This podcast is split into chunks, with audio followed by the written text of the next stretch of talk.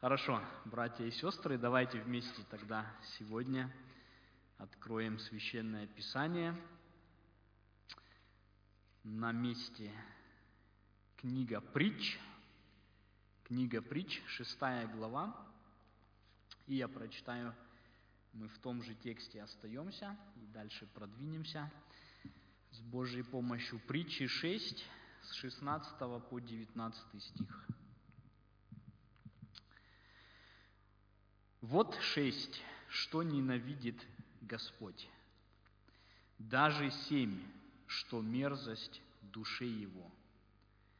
Глаза гордые, язык лживый и руки, проливающие кровь невинную.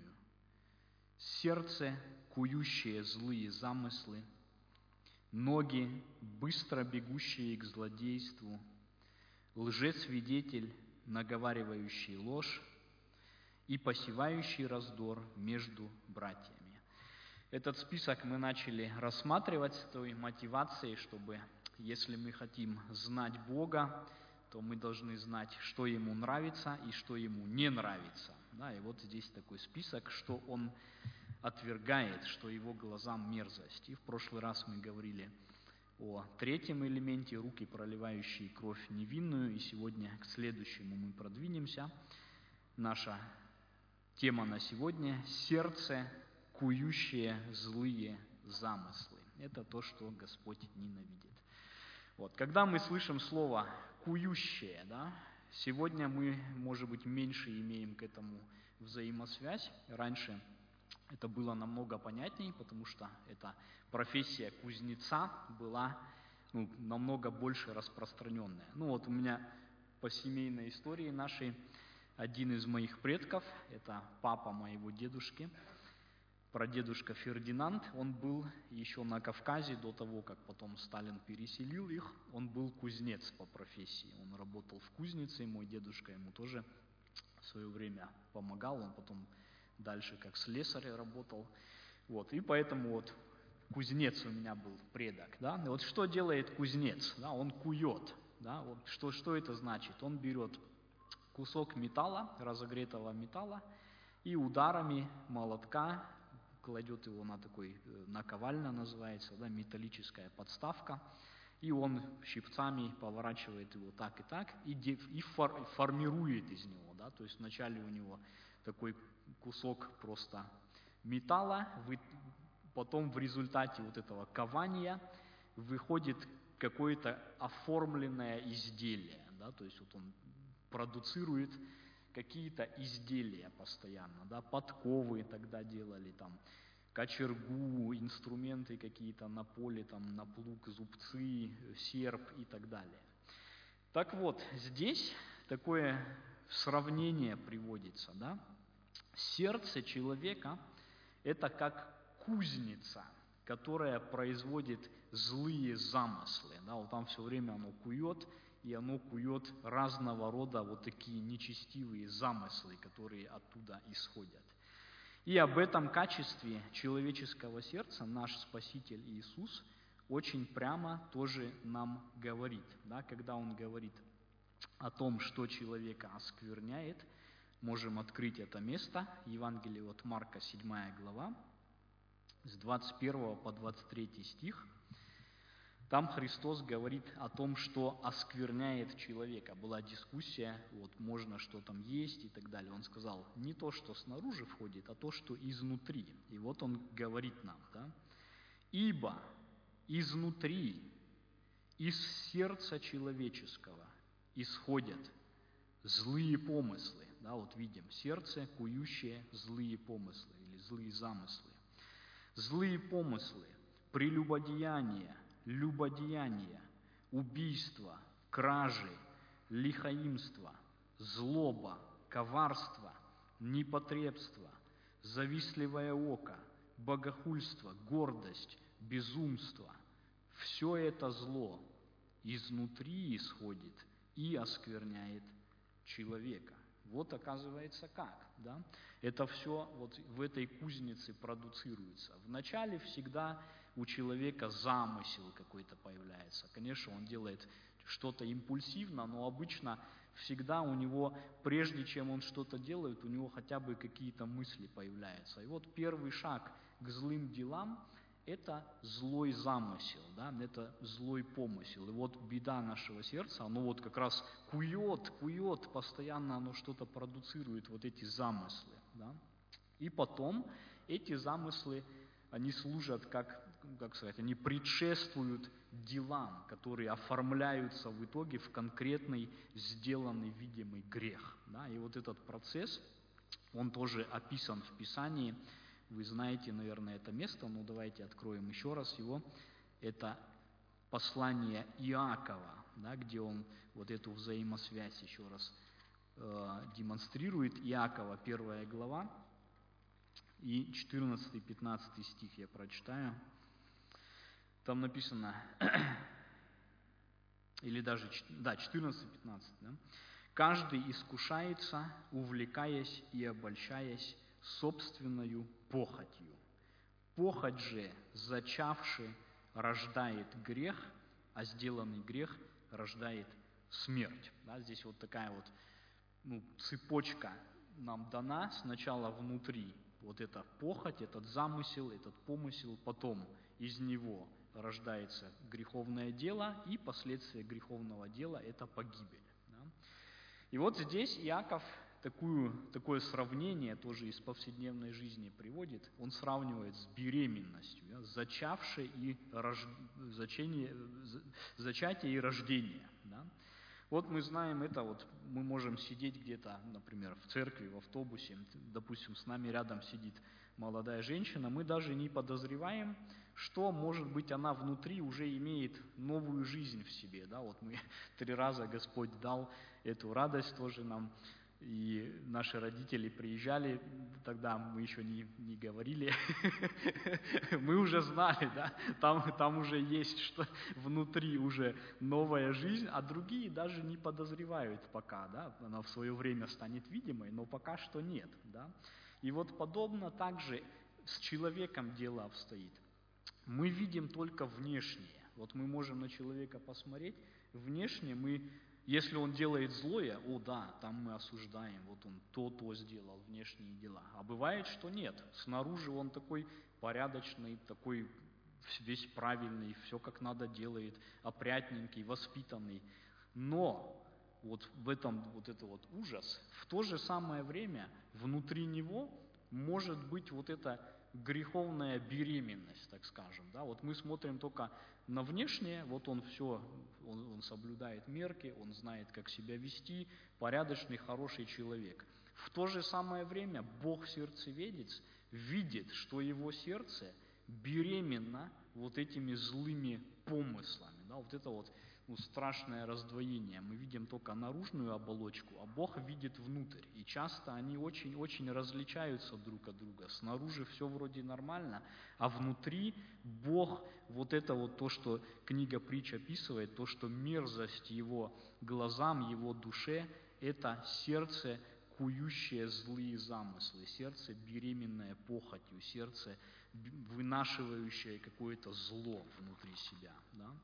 И вот в чем важность осознать вот эту истину, да, истину того, как Иисус сказал, Луки 6,45, «Злой человек из злого сокровища сердца своего выносит злое». Да? То есть зло, которое материализуется, это плод того, что скрыто, злое сокровище, не в смысле сокровища золота или что-то, а то, что сокрыто, да, вот из этого злого сокровища потом выходит злое, да, сердце, кующее злые помыслы, ведет к злым делам.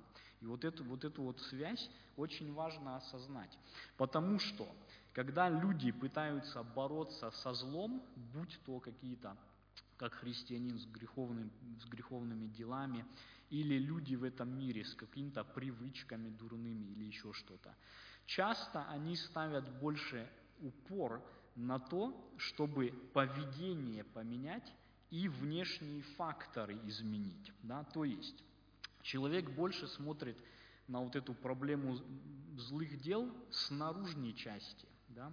Он ищет ее корни в окружении себя. Вот кто помнит коммунистические еще ну, преподавание, тогда всякую политэкономию, все такое преподавали. Э, Карл Маркс, да, он сказал такой, его принцип такой был, бытие определяет сознание. То есть внешние условия, в которые человек поставлен, они оказывают как бы решающее влияние на то, каков он получается. Да? И поэтому часто люди, они ищут причину во внешних вещах. Например, вот кто-то каких-то там наделал там преступных злых дел, говорят, да, он в плохую компанию попал, вообще-то он хороший мальчик, вообще-то, вот сейчас вот на Украине, да, опять-таки, вот читаешь, что там вытворяли, там насиловали и все. И говорят, а потом про них э, пишут статьи тоже и характеризуют, там я читаю российские, украинские новости, и говорят, он такой хороший парень был, мастеровитый, и все вот. Вот как, как так могло, не верим, да, и так далее. Плохая компания, это вот, наверное, повлияли на него сослуживцы, это еще там что-то, да. И вот его туда затянули. Или человек, ну, например, он какой-нибудь там агрессивный, там еще что-то. Говорят, это потому, что в детстве его не так много любили, и вот у него такой характер, это вот папа с мамой виноваты, или там кто-то недолюбил его. Или говорят, неправильно воспитали. И здесь, да, одни говорят, слишком строго воспитали, другие говорят, слишком мягко воспитали, да, то есть если проблема, почему, если строго, ну давай по-другому, но и там проблема, да, слишком так или слишком так. Или говорится, вот он такой завистливый или такой жадный, это потому что он в бедности вырос, он все время цеплялся за вот материальное, это вот его, ну вот эти корни, что бедное детство было и так далее. Или человек, например, там наорал на кого-то и все, и говорит, они меня спровоцировали. Да? Постоянно это вот кто-то наружу виноват, обстоятельства, общество, родители, тот-то, другой-то, всегда снаружи что-то. Да? Мы, конечно же, понимаем, да, с одной стороны, конечно, это имеет некоторое влияние. Писание говорит 1 Коринфянам 15.33, худые сообщества развращают добрые нравы. Притча 22 написано там, не дружись с нечестивым, чтобы не научиться его путям. Да, есть, это как, они определенную роль играют какую-то. Конечно же, ребенка нужно любить, ребенка нужно и уважать, и воспитывать правильно. Это все на своем месте имеет смысл. Но это не причина, не, это не первопричина. Да? Причина не снаружи человека, а внутри человека. И вот это вот Писание вот сюда постоянно говорит. Потому что здесь, например, ну, люди пытались вот этим вот, э, улучшив условия, переменить общество. Кто-то говорил, надо вот человек, он, он бедный, вот он живет вот как, как скот в таких условиях. Давайте создадим, чтобы у него были условия для жизни материальные, обучим его, дадим образование, там, то все, и тогда он будет хороший. Вот мы живем в мире западном, да, здесь есть все условия для жизни, свобода, уважение прав человека, демократия, нормально можно питаться, жить, ездить, одеваться и все. Разве здесь люди какие-то идеальные? Абсолютно нет. Они точно так же морально падкие, тут иногда просто еще хуже, может быть, где-то в странах, где бедность и где условия очень, очень плохие, там где-то больше даже человечности, сострадания, чем здесь. Здесь все как бы вот, ну, условия все созданы, человек все равно такой же эгоист, такой же извращенец, там, разного рода истории. Точно так же, да, потому что он, вот этот корень, он имеет в себе, его просто, ну, дав ему хорошие условия, ты его не изменишь этим, да, и это можно как-то как-то сгладить, замаскировать, но он все равно, его сердце кует злые помыслы, потому что беда не снаружи, а внутри. Да, вот об этом Писание говорит. Он остается грешником, он остается падшим. Да, точно так же. И наоборот, Христос, да, вот давайте на Христа посмотрим, Он вырос в бедных условиях, Он уже рождается, не нашлось места для них, Его положили в кормушку для скота, да, вот его с самого начала мир отвергает, да, он вырос бедный, негде было где преклонить голову, он говорит, там лисы имеют норы, птицы имеют гнезда, сын человеческий не имеет где голову преклонить. У него жизнь была очень трудная, очень скорбная, да. Его несправедливо гнали, его несправедливо отвергали, критиковали. Исайя 53.3, еще раз, много раз мы читали, но еще раз, да, он был презрен и умолен пред людьми, муж скорбей и изведавший болезни.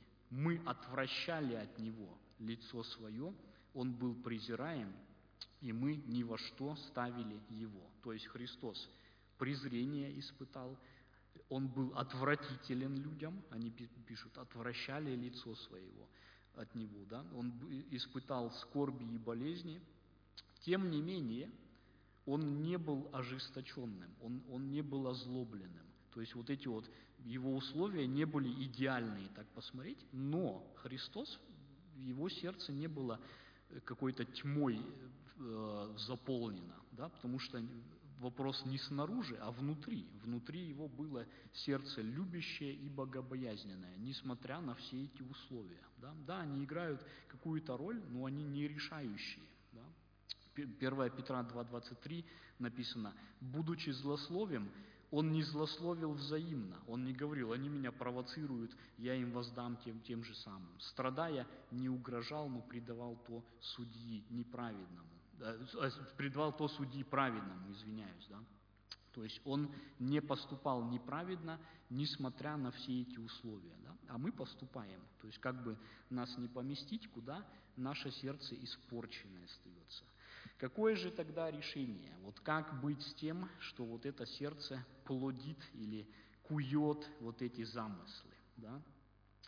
Нам нужно бороться не столько с отдельными, так скажем, изделиями, да, но нужно за, закрыть кузницу эту, да, чтобы, чтобы она не продуцировала. Не, не просто каждую подковку или каждый вот продукт, который исходит, его отдельно побороть, нам нужно на корни да, приступить.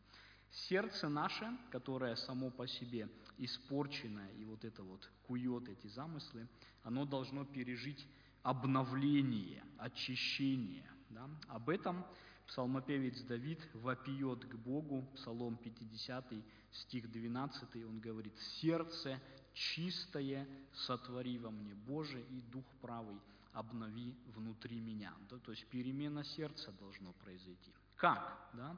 Сердце должно соделаться жилищем Христа. Вот этот Христос, который чист, который несмотря на все обстоятельства, не согрешил, который не, не мстил людям, который не воздавал злом за зло. Вот этот Христос, он должен вселиться в это сердце, царствовать там и установить там свой порядок. Да? Сердце должно быть полно Христом. Как это происходит? Павел говорит, я молюсь о вас, Ефесянам 3,17, чтобы верою вселиться Христу в сердца ваши. Да? Через веру в Него наше сердце становится обителью, где Он живет, и тогда уже там не кузница беззакония, а там уже место обитания Христа. Да?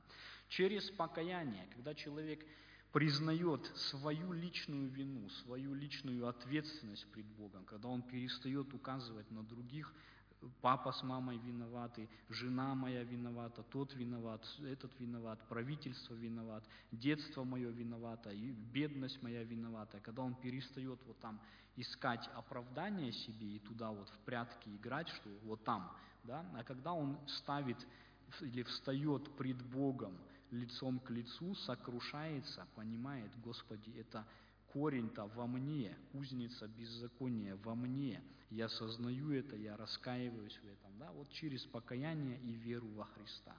И потом это сердце ему нужно заполнить истиной, да, чтобы там было не кузница беззакония, а истина. Да? Что есть истина? Христос говорит Иоанна 17, 17, когда молится об учениках своих в последний вечер, Он говорит к Отцу, «Освети их истиной Твоей, Слово Твое есть истина. То есть Слово Божье, оно освещает нас. Это инструмент освещения, очищения нашего сердца. Псалом 118, 11 говорит, «В сердце моем сокрыл я Слово Твое, чтобы не грешить пред Тобой». Да? Он не говорит, я поменял обстоятельства свои, я научился себя там, сдерживать, я поменял место жительства или там наконец-то я достаточно получаю и так далее. Он говорит, вот здесь вот в сердце моем, там я поместил Твое Слово, чтобы не согрешать. Это Слово меня направляет на правильный путь. Да? Первый псалом, мы помним, в законе Господа воля Его, воля блаженного мужа, и о законе Его размышляет он день и ночь. Да? Вот сердце его не кует какие-то злые замыслы, оно размышляет об истине, он постоянно вот познает Бога, читая, обдумывая, каков Господь, да, что Он соделал для меня, отдав Сына Своего. Вот сердце занято вот этими мыслями. Да. И Павел также, он пишет филиппийцам 4.8, что только истина, что честно, что справедливо, что чисто, что любезно, что достославно, что только добродетель и похвала, о том помышляете, да, о том помышляете, да, сердце будет правильными мыслями занято. Да? И вот важна роль Слова Божьего в этом еще раз. Да? Последнее место, 2 Тимофею, 3 глава, 16-17 стихи, там написано, «Все Писание богодухновенно и полезно для научения, для обличения, для исправления, для наставления в праведности – да будет совершен Божий человек ко всякому доброму делу приготовлен. Да, то есть Писание, оно такого свойства, что оно приготавливает нас или делает способным, befähigt uns, да, по-немецки, чтобы оно приготавливало нас ко всякому доброму делу. Вот тогда наше, когда наше сердце Писанием заполнено, когда э, это Писание свидетельствует о Христе, когда мы размышляем об этом, все время, день и ночь, когда мы ну, туда внимание свое устремляем, тогда, тогда оно будет нас готовить или, или э, придавать вот это свойство на всякое доброе дело, чтобы мы были способны. Да? Уже тогда не будет э, вот это сердце, которое Христом возрождено и преображено, преображено оно уже не будет кузницей злых замыслов, оно станет источником добрых, богоугодных дел во славу Божию. Тогда отсюда будут другие дела исходить, другие дела рождаться. Вот об этом наше желание, я думаю, каждому э, лично для себя. Я желаю такое сердце приобретать. Моя молитва об этом – мы осознаем испорченность сердца нашего, да, вот мы, я думаю, знаем, что значит злые помыслы исходящие. И когда мы будем сейчас во второй части молиться о совершении дела и труда Божьего на земле, наша молитва и о тех, кто еще совершенно во тьме, чье сердце постоянно, вот все, что оно не думает, оно только анти антибожие что-то производит из себя, да, вот эти мерзости и э, вот эти злые помыслы о всех этих людях, наших родных, наших близких, соседей, других людей, которые мы, может, не знаем, чтобы Бог и их сердца возродил, и их сердца обратил ко Христу, чтобы и в их сердца верою вселился Сын Божий и соделал их чистыми и новыми. Да, об этом будем молиться.